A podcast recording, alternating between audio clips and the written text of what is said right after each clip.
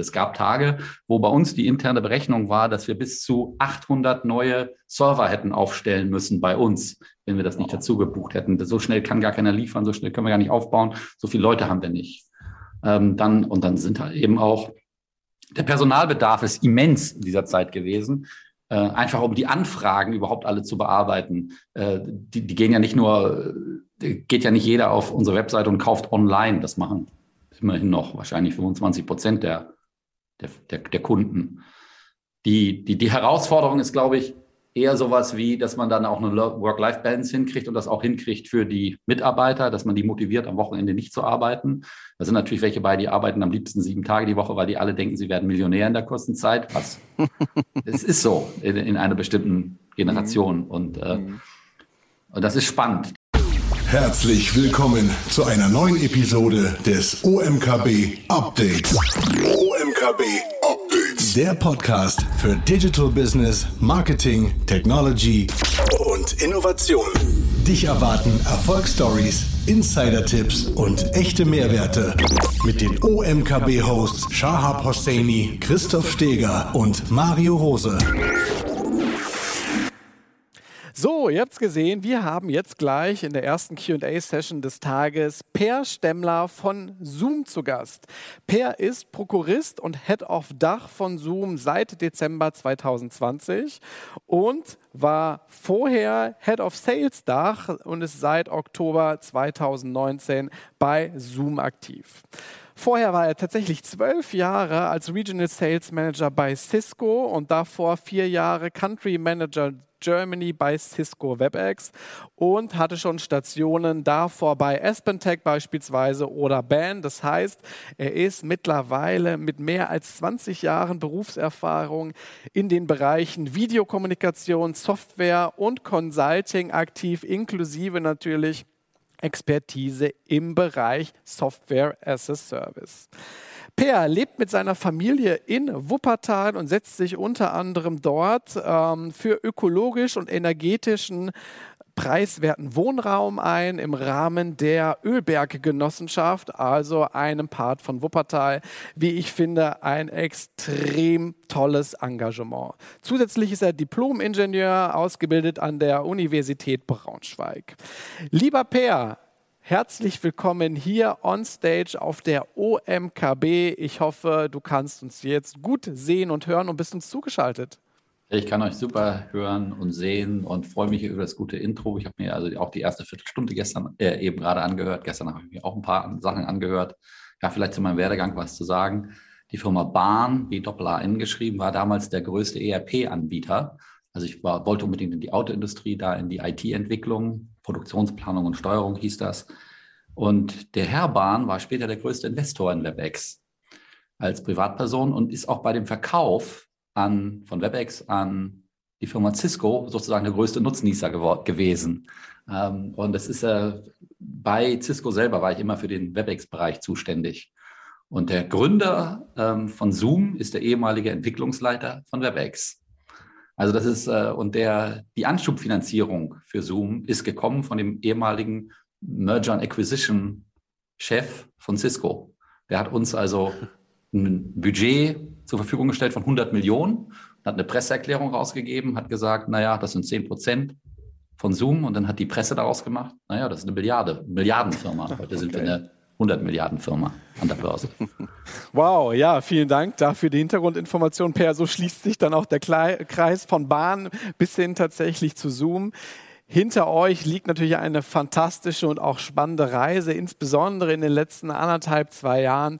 Und genau darüber und sicherlich auch noch über viele spannende andere Themen wird mein lieber Kollege Shahab, der schon in den Startlöchern steht, entsprechend mit dir in unserem QA-Talk sprechen. Lieber Per, insofern wünsche ich euch beiden jetzt ganz viel Spaß hier auf der Mainstage.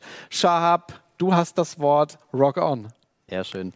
Ja, herzlichen guten Morgen, lieber Pierre. Das waren ja schon einige diepe Insights, würde ich sagen. MA und wie sich der Kreis dort geschlossen hat. Sind wir dein erster Zoom-Call heute? Nein. Okay, okay. Das heißt, du, du startest schon sehr früh in den Morgen mit Zoom? Naja, sagen wir das nicht jeden Tag so. Es ist eher so, Zoom ist eine amerikanische Firma. Nee, heute war das so, ich hatte noch einen Call mit äh, einer Bank in Russland. Ähm, Und die arbeiten halt bisschen früher. Die fangen um 9 Uhr an und das ist bei uns dann halt 7 Uhr. Aber ich war um 8 Uhr da in dem Call. Verstehe.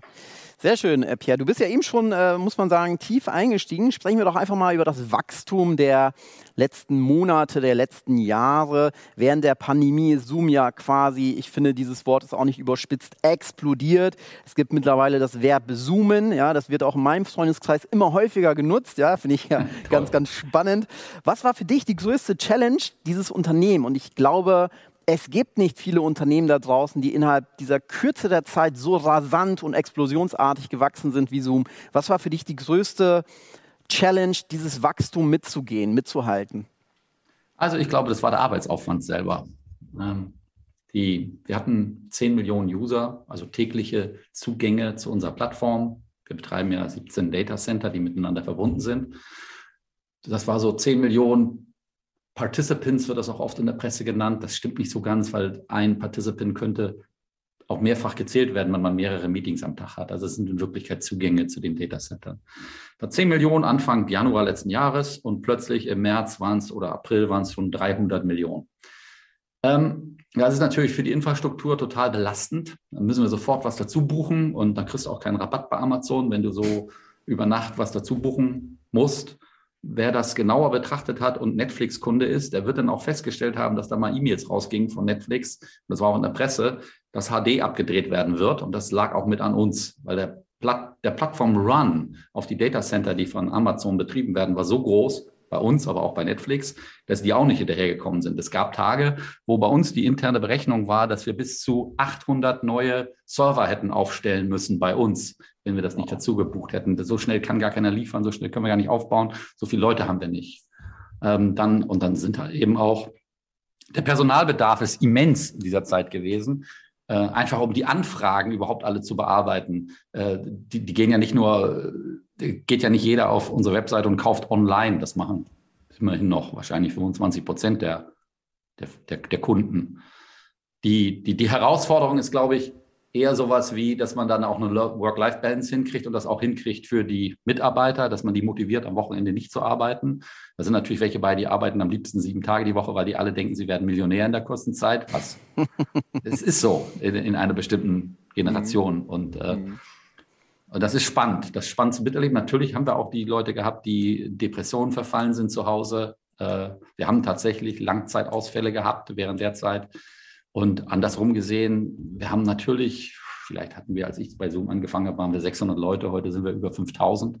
Da sind über zweieinhalbtausend dieser Leute sind komplett über Zoom angeworben worden, haben also bis zu fünf Bewerbungsgespräche über Zoom gemacht, so wie wir jetzt. In einem Zoom-Call sind die gewesen, haben fünf davon gehabt, dann haben die einen Vertrag nach Hause zugeschickt bekommen, haben den über DocuSign unterschrieben und haben dann ein Onboarding mitgemacht. Wir nennen das Bootcamp. Das hat dann vielleicht zwei, drei Wochen gedauert. Da, die haben noch nie andere Leute von Zoom gesehen. Ich war gestern in Dortmund am Phoenixsee und da habe ich zum ersten Mal unsere Channel-Mitarbeiterin getroffen. Ähm, die hat im Februar letzten Jahres angefangen, glaube ich. Die hatte ich vorher schon mal gesehen. Ich kenne die von früher. Die hat bei einem Wettbewerber gearbeitet. Aber während jetzt der Zeit bei Zoom habe ich sie gestern zum ersten Mal gesehen, face to face. Hm. Spannend, spannend, vor allem, dass ihr das Onboarding komplett ähm, remote durchgeführt habt, was ja auch zu eurer DNA wahrscheinlich sehr, sehr gut passt, ohne Frage. Und ähm, ja, wir haben alle Büros gekündigt, wo es möglich war. Das muss man auch sagen. Äh, wir hatten sehr viele WeWork-Büros. Wir haben so eine Company Policy überall da, wo wir weniger als 50 Mitarbeiter haben. Äh, da äh, bieten wir im Grunde genommen erstmal an, um zu gucken, bei WeWork beispielsweise, um zu gucken, wie, ähm, wie sich das Wachstum in der Gegend entwickelt. Und dann die Büros kann man auch alle relativ schnell kündigen. Und das haben wir dann auch gemacht. Ja. Wir haben wirklich, äh, wir haben auch alle Incentive-Reisen abgesagt. Zu Kunden gehen wir eigentlich im Augenblick auch nicht so gerne. Äh, die nächste große Veranstaltung, die wir in Deutschland besuchen werden, ist die Digital X in Köln. Konsequent, konsequent auch im Rahmen der Pandemie. Ähm, Pierre, Video is a new voice. Ja, wenn wir mal so einen Blick auf euren Aktienkurs werfen, seid ihr der absolute Liebling an den Aktienmärkten gewesen? Seid das vielleicht immer noch? Ähm, die Erwartungen an die Zukunft sind aber natürlich extrem bullish, muss man sagen. Wahnsinnig gewaltig, weil ihr natürlich einen wahnsinniges Wachstums, ähm, Wachstumsprozess äh, hingelegt habt. Wie geht ihr mit diesem Druck Und da gibt es ja durchaus Druck, ja, auch durch die Aktionäre. Ja, da ist ja eine gewisse Erwartungshaltung auch vorhanden. Disclaimer, ich bin auch Aktionär, Kleinstaktionär. Äh, wie versucht ihr systemisch hier weiter zu innovieren, zu wachsen und mit dieser Drucksituation umzugehen? Also, das ist eine super Frage, weil wir merken selber, dass wir mit unserem eigenen Know-how, mit unseren eigenen Ideen und vor allen Dingen mit unseren eigenen Entwicklungskapazitäten sofort an Grenzen stoßen, mit dem, was wir alles gerne machen würden. Ähm, das hat denn schon vor längerer Zeit eigentlich dazu geführt, dass wir in der Firma die Entscheidung getroffen haben, wir gehen weg von der Killer-App, die wir im Videobereich sind, zur Plattform. Ja, wir sind jetzt ein Plattform-Player mittlerweile. Wir selber sehen uns sowieso als UCAS-Anbieter, also für die, die draußen sind und da nicht aus diesem Umfeld kommen. Das heißt Unified Communication as a Service. Das beinhaltet eigentlich mindestens vier Komponenten. Davon ist eine Video. Äh, die zweite ist normalerweise Chat und die dritte ist normalerweise Telefonie, Phone und die vierte ist normalerweise Contact Center. Das ist so der Überbegriff für ähm, Unified Communication as a Service. Wenn das aus der Cloud kommt, ist es noch was Besonderes. Wir zum Beispiel hatten nie ein Contact Center. Wir haben das selber versucht zu entwickeln. Das haben wir ehrlich gesagt nicht hingekriegt. Da sind wir auch nicht so gut drin wie die Spezialanbieter. Und genau in dem Bereich haben wir dann eine Akquisition angekündigt. Eine relativ große auch, nämlich die Firma Five9. Dazu muss man auch wieder sagen, das ist kein Zufall. Der CEO von Five9 heißt Rowan Trello und das war früher mein Chef bei Cisco. Ja, und das war der sozusagen Nachfolger von Eric Yuan bei Cisco Erik Johann ist der CEO von Zoom. Also die kennen sich alle und auch da wieder die Investoren kennen sich alle. Äh, das wird uns sicherlich helfen. Da bin ich sehr überzeugt. Bei den Großkunden, die Contact Center brauchen, das wird uns nicht helfen bei den Privatusern, das wird uns nicht helfen bei den Universitäten und Schulen, die wir im Augenblick betreuen. Es wird uns helfen bei denjenigen, nehmen wir mal an, wir wissen es selber, wenn wir irgendwo anrufen und ein Contact Center hören, auf der anderen Seite, dass da weltweit Verbesserungspotenzial ist, sagen wir es mal so. Mhm. Okay, das heißt, ihr, ihr versucht ganz bewusst, äh, euren Business Case stärker zu diversifizieren, neue Profit Center, neue Business Cases aufzubauen und aber gleichzeitig auch anorganisch zu wachsen. MA-Geschäft hast du gerade angesprochen, das heißt, dieses wahnsinnige Wachstum, was letztes Jahr größtenteils organisch stattgefunden hat, jetzt weiter zu beschleunigen über anorganisches Wachstum. Ja, vielleicht sollte man noch heraus ähm, dass wir, wir merken natürlich, dass Entwickler sind teuer, Programmierer sind teuer. Und in USA ist zum Beispiel der, der Bedarf nach Übersetzung eigentlich null. In Europa ist der Bedarf an Maschinenübersetzung, Maschinentranslation, MT ausgedrückt sehr oft, ist sehr hoch. Ja. So haben wir uns dann irgendwann entschieden, auch in Deutschland ein, Deutschland ist irgendwie der wichtigste Markt im Augenblick in Europa für uns, auch in Deutschland eine Akquisition zu machen. Und zwar haben wir die Firma Kites übernommen. Das steht im Grunde genommen für KIT, steht für Karlsruhe Institute of Technology und das ist eine Ausgründung. Und die haben sich schon seit langem mit äh, maschineller Übersetzung im Meeting beschäftigt. Das müsste man sich also so vorstellen, wenn wir diese selbe Konferenz hier international anbieten würden, könnten sich Leute, die das, die zum Beispiel Untertitel sehen wollen in anderen Sprachen, könnten dann einfach ihre Language Preference einstellen und können dann praktisch die Übersetzung simultan von uns beiden sehen. Ja, das ist ein Riesenbedarf. Da ist gerade auch ein Riesenvertrag geschlossen worden beim Europäischen Patentamt. Das kann man sich schon googeln. Ähm, die haben ja dieses Problem, dass bevor Patente angemeldet werden, müssen diese Patente, äh, müssen diejenigen, die das anmelden, eine Patentrecherche machen. Das ist Pflicht, damit nicht zu, zu viel Arbeit beim Europäischen Patentamt landet. Die müssen also nachweisen, im Grunde genommen, dass sie eine Patentrecherche gemacht haben. Und das müssen sie natürlich, können sie eigentlich nur in ihrer Landessprache machen. Da gibt es natürlich Helfer beim Europäischen Patentamt. Das Haupt, der Hauptsitz ist in München. Ähm, und die machen das mittlerweile alles über Zoom. Klar, die können nicht erwarten, dass da während der Pandemie, so ist das Projekt entstanden, äh, die können nicht erwarten, dass die Patentanwälte mit deren Erfindern dann alle nach München reisen. Das machen die alles online. Zwei Außenstellen, eine in Wien, eine in, glaube Maastricht, auf jeden Fall in Holland irgendwo am Wasser. Ob Maastricht ist, weiß ich nicht. kann auch Den Haag gewesen sein. Weiß ich nicht mehr so genau. Auf jeden Fall, da gibt es auch, da hat der CIO dann so, da gibt es eine Pressemitteilung schon für, kann man sich super angucken, super beschrieben. Ist ein wahnsinniger Business Case. Und das wird bei ganz vielen Online-Konferenzen jetzt kommen. Das wird bei ganz vielen Hearings kommen. Und es gibt auch schon die ersten Fernsehshows, wo das ausprobiert wird. In Amerika natürlich. Und in Australien gibt es schon die erste Fernsehshow, wo sie das mitprobieren. Cool, cool. Das heißt, äh, das Thema Simultanübersetzung über Subtitles wird ein Product Feature und ist ganz, ganz klar auf der Roadmap von Zoom. Ja, wird auch vorgeführt. Hier sieht man oben, nee, da oben, nee, da oben, nee, da oben. Zoomtopia, das ist so eine Veranstaltung, Zoomtopia, die wir selber machen, genau. Genau, ja. Das machen wir. Wir machen selber so eine Veranstaltung, ähnlich wie eure. Wir haben letztes Jahr, also als das noch live war vor Ort, ich bin also einmal in San Jose da gewesen, da waren da vielleicht 2.000, 3.000 Leute, vielleicht 4.000, weiß ich nicht. Letztes Jahr waren da schon 55.000 und so viele Anmeldungen haben wir jetzt auch schon. Jetzt wollen wir mal sehen, wie viele da kommen. Da wird das vorgeführt. Stark, stark. Sehr schön, äh, Pierre, da, da, freuen wir uns drauf. Du hast gerade schon angesprochen im Intro, dass ihr während der Pandemie unheimlich starke Kapazitäten seitens Amazon mit hinzubuchen musstet. Äh, bis zu 800 Data Center rein theoretisch. Äh, nein, nein, 800 Server in einem Data Center. Okay, 800 Server in einem Data Center. Ähm, sprechen wir über so, so, so, ein Stück weit über te die technologische Skalierbarkeit. Ihr habt ja eine strategische Zusammenarbeit mit, äh, mit AWS, Amazon.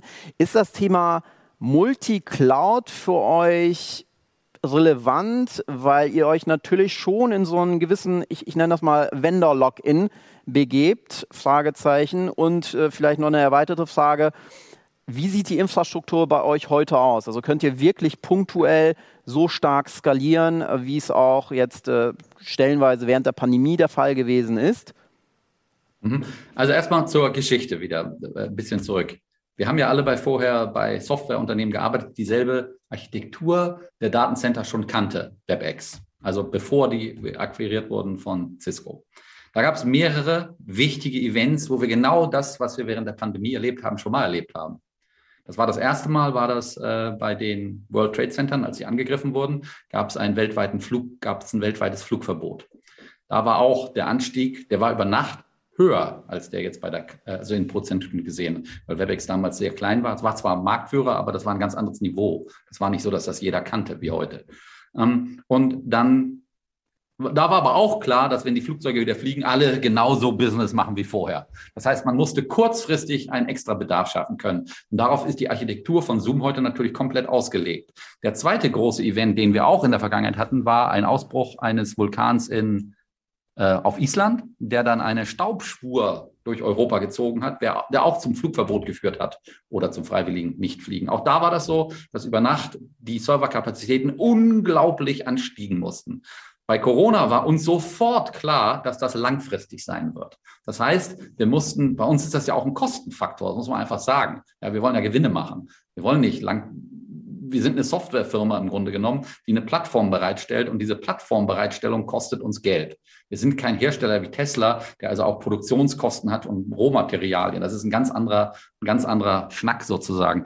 Die Natürlich liefert man sich in dem Moment erstmal an Amazon aus. Natürlich haben wir uns dann auch sofort an die Wettbewerber gewandt. Natürlich gibt es auch schon eine Presseerklärung von Zoom und Oracle dass wir also mit Oracle zusammenarbeiten. Zufällig gibt es dann auch eine Presseerklärung von Larry Ellison, das ist der CEO von Oracle, das ist natürlich die beste Plattform der Welt Zoom ist. Natürlich hat er das gesagt. Das ist sozusagen ein Quid pro Quo Deal gewesen.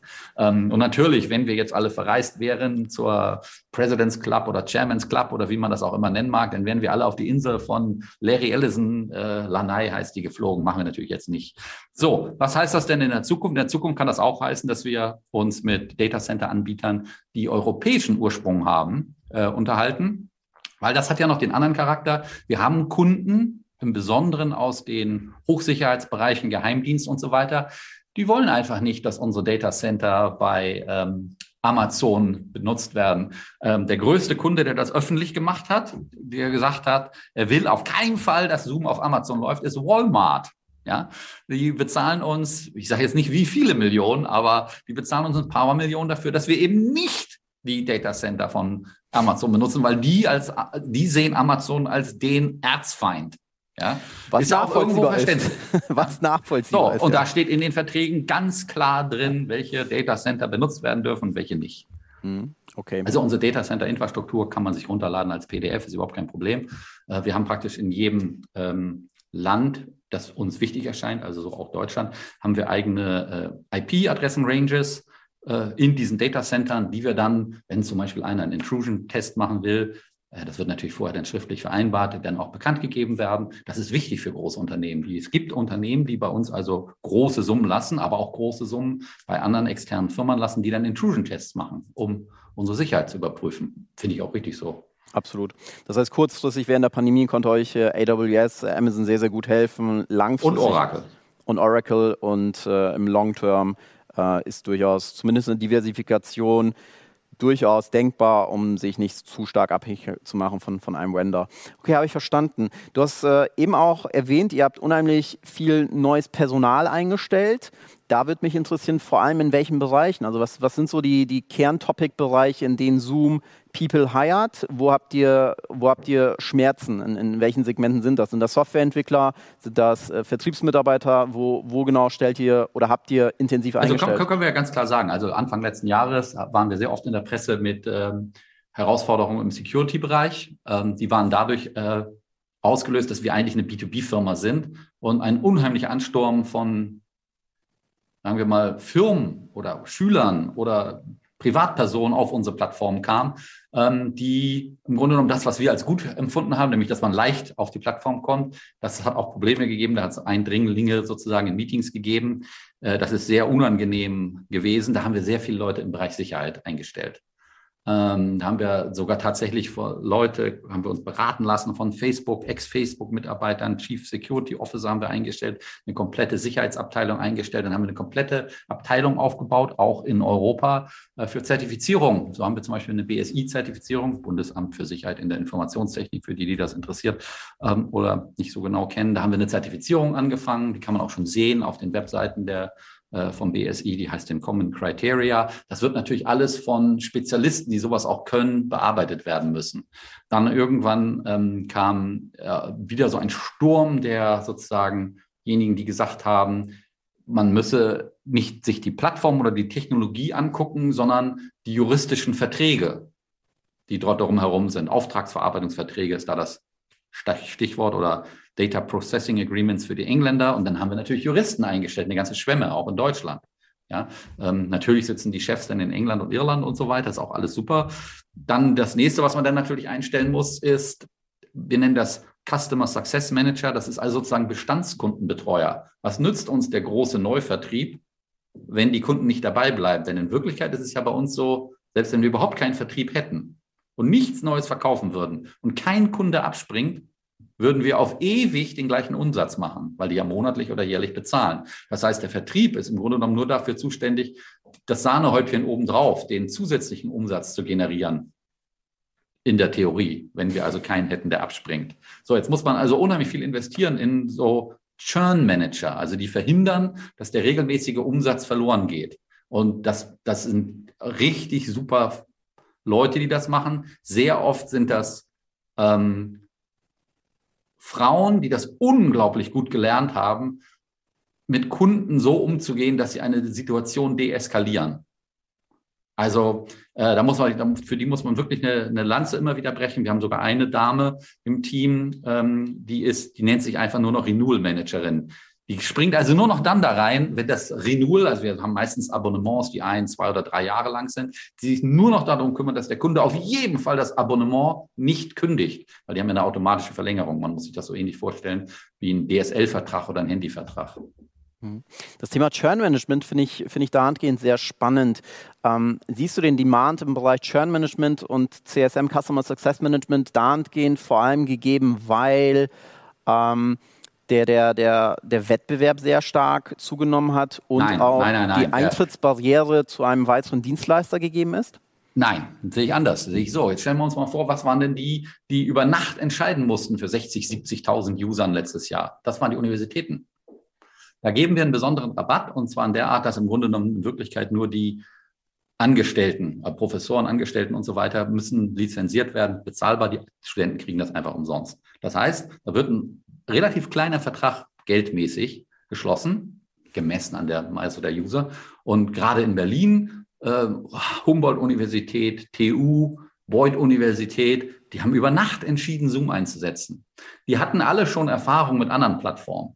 Die haben auch alle schon eigene Plattformen aufgebaut gehabt. Die haben auch alle Erfahrung mit dem Videoplattform des DFN. Also das heißt, die kommen nicht aus dem aus dem Nichts. Die wissen genau, was die machen. Die haben eigene CIOs, die haben eigene juristische Abteilung. Die wissen genau, was die wollen und die wissen genau, welche Last die haben müssen und welche Last die kriegen werden. Jetzt stellen wir uns mal vor, die Pandemie wäre in einem Jahr vorbei. Dann haben wir natürlich Angst, dass die kündigen. Weil allein, allein in den, ich glaube, ersten sechs Monaten letztes Jahres haben über 350 Universitäten bei uns Verträge abgeschlossen. Wenn wir uns mal vorstellen, die sind nicht alle so groß wie diese Riesenuniversitäten Bochum und Köln und dann sind ja auch einige Universitäten dabei, die haben sehr lautstark gesagt, dass sie Zoom suchen. Zum Beispiel die Münsteraner Universität, die hat ja sogar eine eigene Case Study aufgebaut.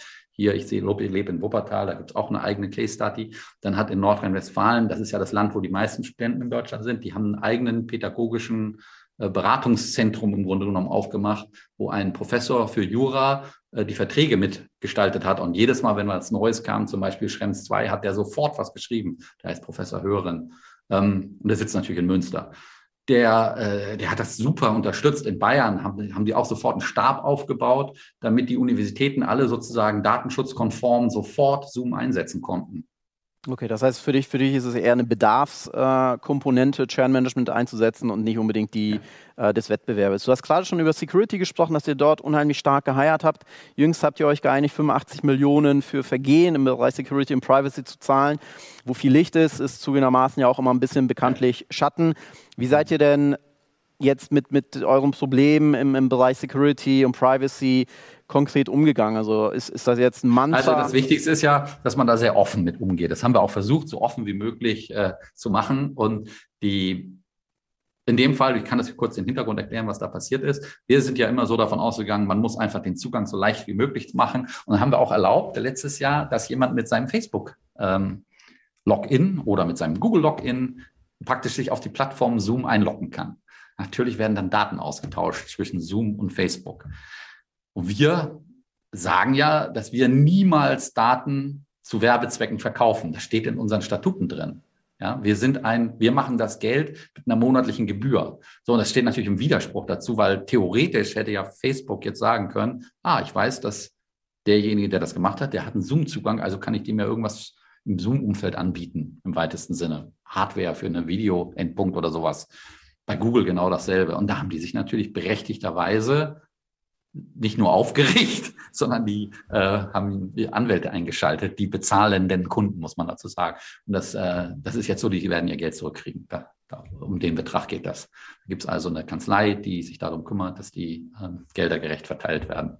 Das heißt, habe ich, hab ich immer noch über Google und, und Facebook äh, die Möglichkeit, mich per Single Sign-On anzumelden nee. oder die nee, Funktionen sind raus? Abgeschaltet, haben wir schon April letzten Jahres wieder. Hat das einen Impact gehabt bei euch?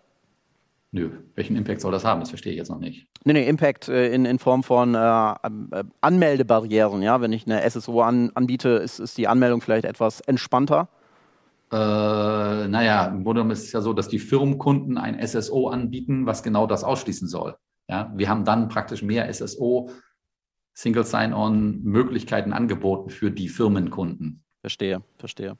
Okay, das heißt, die Funktionalität gibt es so in der Form dann zumindest auf diese beiden ähm, Dienstleister. Nee, auf die beiden Plattformen nicht mehr, eigentlich auch überhaupt keine. Wir sagen also einfach, du musst dein eigenes Firmen-Login benutzen, bei den Privatkunden natürlich nicht.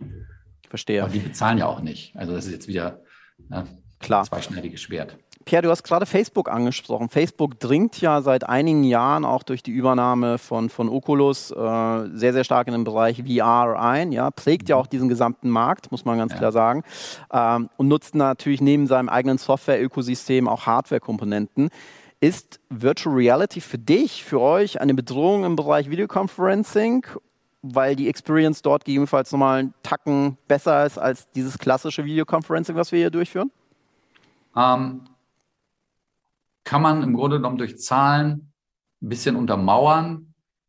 Es ist noch keine Bedrohung. Und wir sehen auch noch nicht, dass, dass die Wachstumsrate plötzlich exponentiell nach oben geht. Und wir sehen auch nicht, dass jetzt ein signifikanter Teil, also mehr als ein Prozent, der Teilnehmer sich über Video, über Virtual Reality Endpunkte, das wäre zum Beispiel eine Video, eine, Brille, eine Oculus, äh, in die Konferenzen einwählt. Das sehen wir auch noch nicht.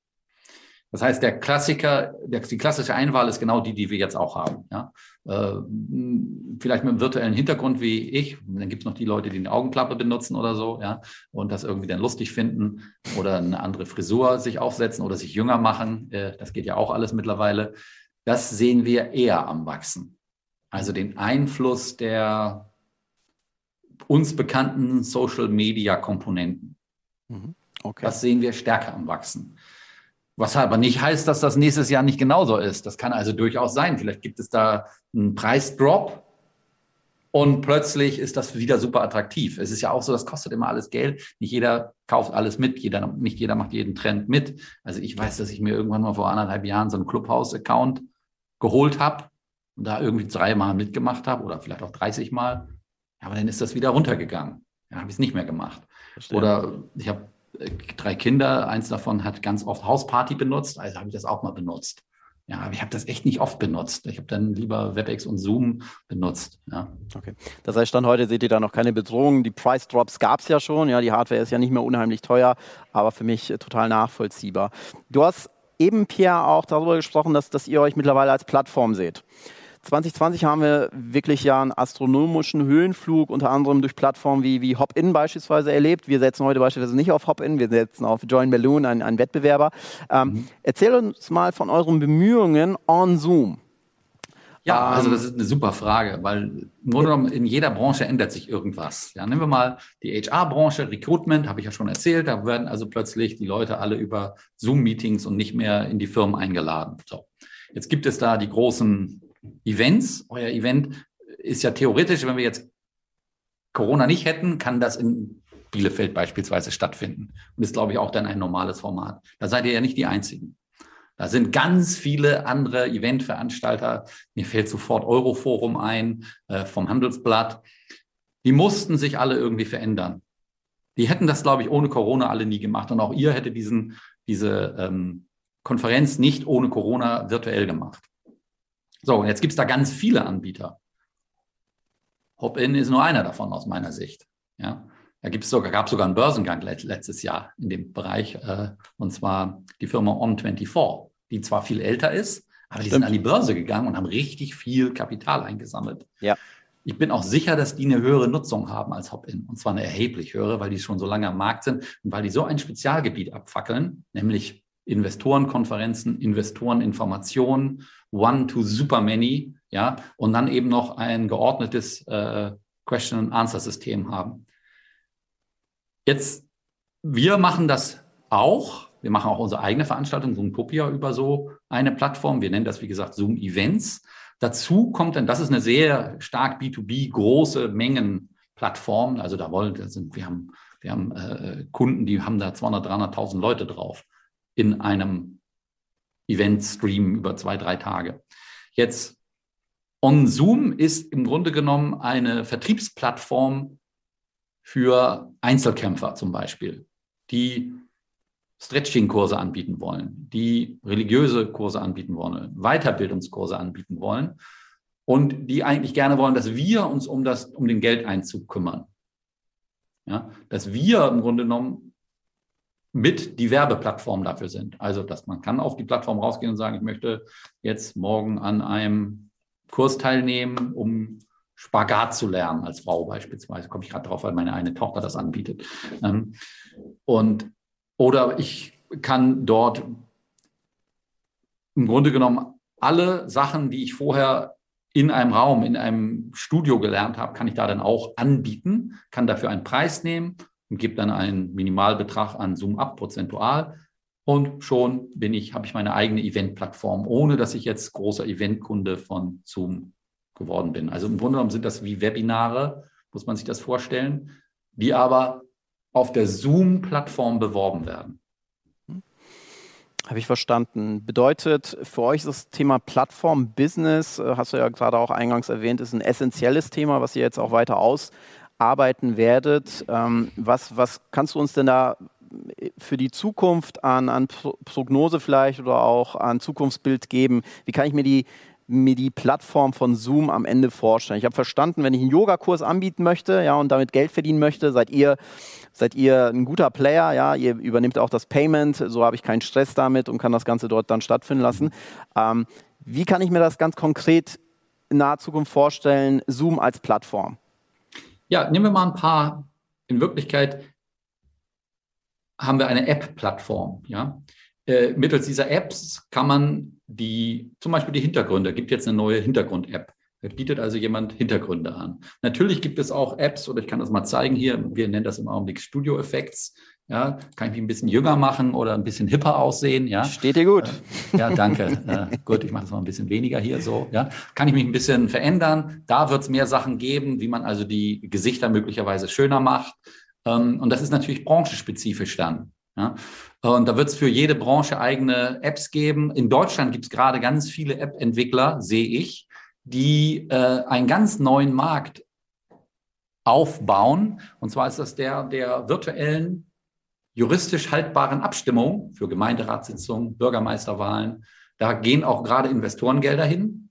Ähm, wir selber beteiligen uns möglicherweise sogar an einem dieser Unternehmen, ähm, aber nur so als Investment, nicht jetzt äh, intellektuell. Und da sehe ich viel kommen. Wir wissen ja selber, dass die gerade in diesem, nehmen wir auch mal die ähm, Eltern, der Elternabend in der Schule, der geht ja theoretisch über Zoom zu machen. Aber wenn da eine Abstimmung drin stattfinden soll, weiß kein Mensch, wie er das machen soll. Es gibt natürlich ein Abstimmungstool in, Zoom, äh, in Zoom. Das ist aber nicht so, dass das dann praktisch, wenn dein Jurist mit bei ist, der wird sofort sagen, das ist juristisch nicht sicher. Ja. Das ist sowieso alles unsicher hier, wird er sagen. Ja.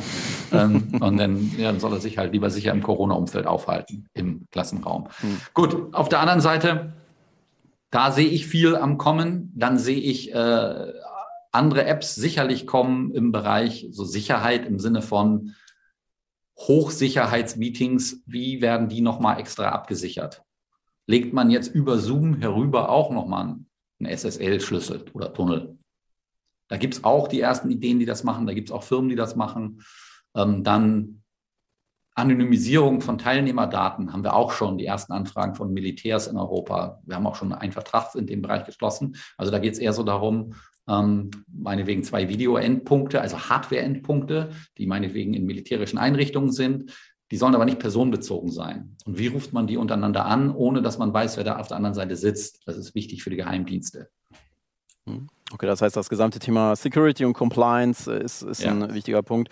NGOs, ich bin bei einigen NGOs auch äh, involviert und völlig richtig von dir dargestellt, wenn es um Abstimmungen geht, ja, dann äh, gibt es da draußen gerade nicht wirklich tolle Produkte, aber dass da natürlich die. Die gibt es, ehrlich gesagt, die gibt es schon, aber die kennt kein Mensch. Ah, okay. Die machen schlechtes ja. Marketing, ja.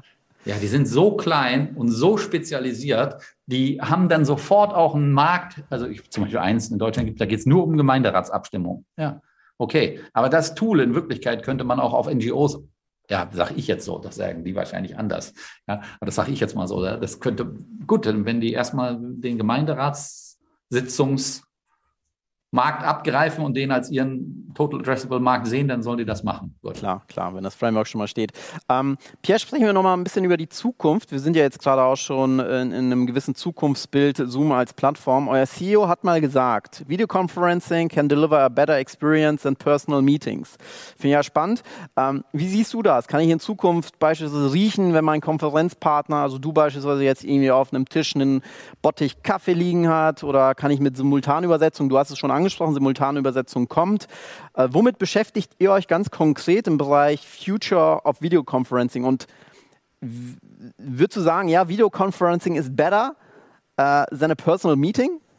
Ja, also dann erstmal würde ich im Augenblick auch sagen, im Augenblick ist das besser. Im Augenblick ist das einfach besser. Ich fühle mich unsicher, mit Leuten zusammen äh, in einem Raum zu sitzen, wo ich nicht weiß, was für einen Corona-Hintergrund die haben. Und ich habe auch keine Lust, die zu fragen, bist du zweimal geimpft? Und bei der äh, und bei der Digital X beispielsweise, da werden die, da werden die ganz klar machen, du musst, kannst, uns ist das egal, ob du zweimal geimpft bist oder genesen bist, du musst trotzdem einen Test machen. Ja? Habe ich keine Lust. Ich habe keine Lust, jeden Tag einen Test zu machen und dann die verlangen sogar einen PCR-Test.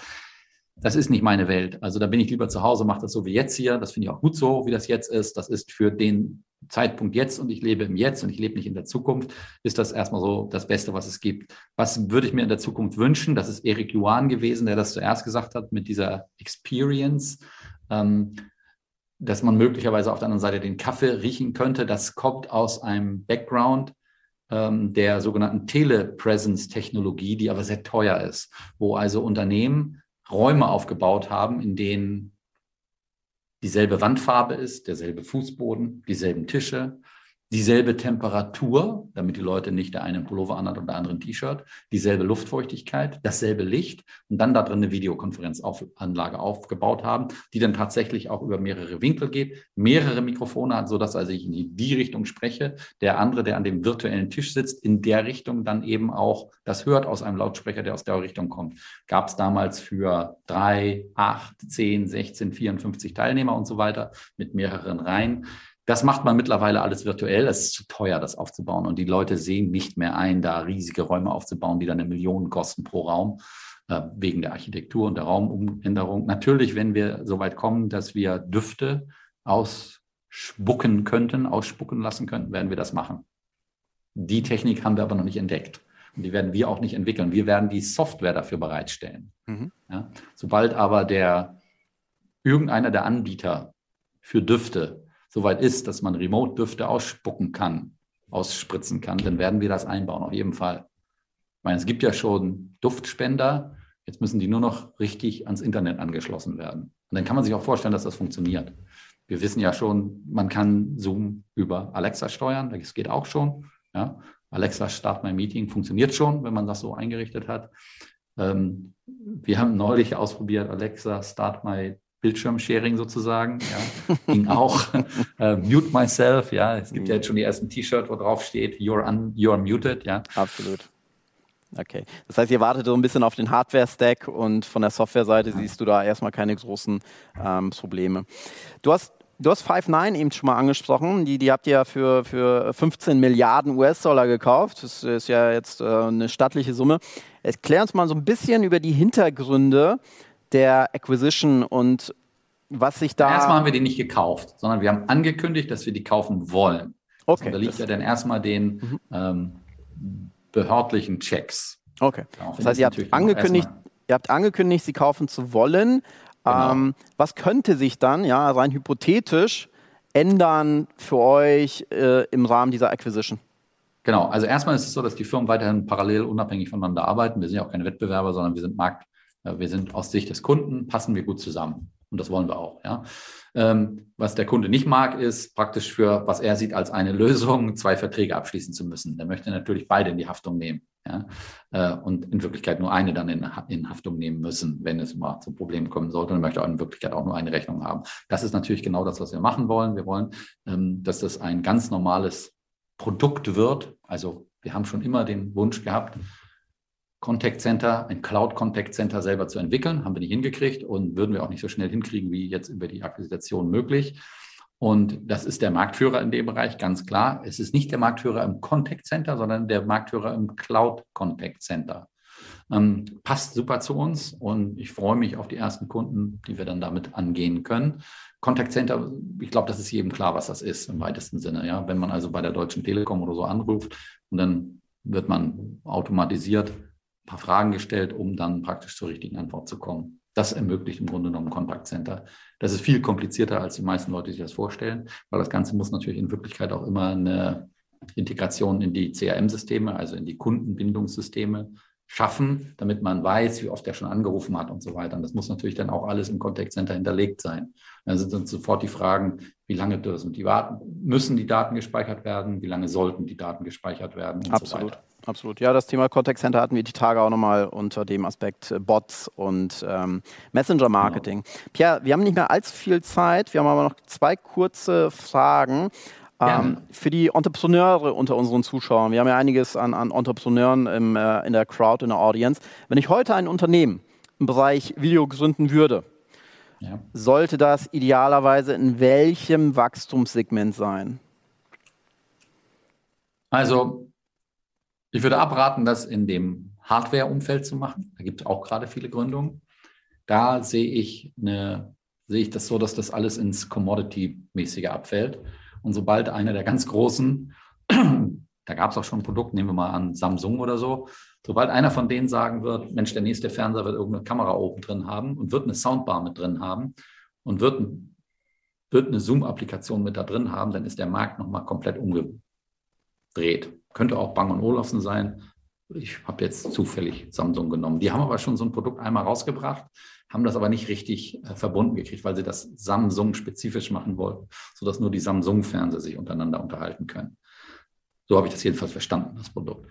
Ähm, dann könnte ich also sozusagen Fußball gucken. Gestern Abend hätte ich dann Fußball gucken können mit meinen Kumpels. Wir sitzen aber alle vor unseren eigenen Rechnern, sind aber in der Zoom-Konferenz mit drin.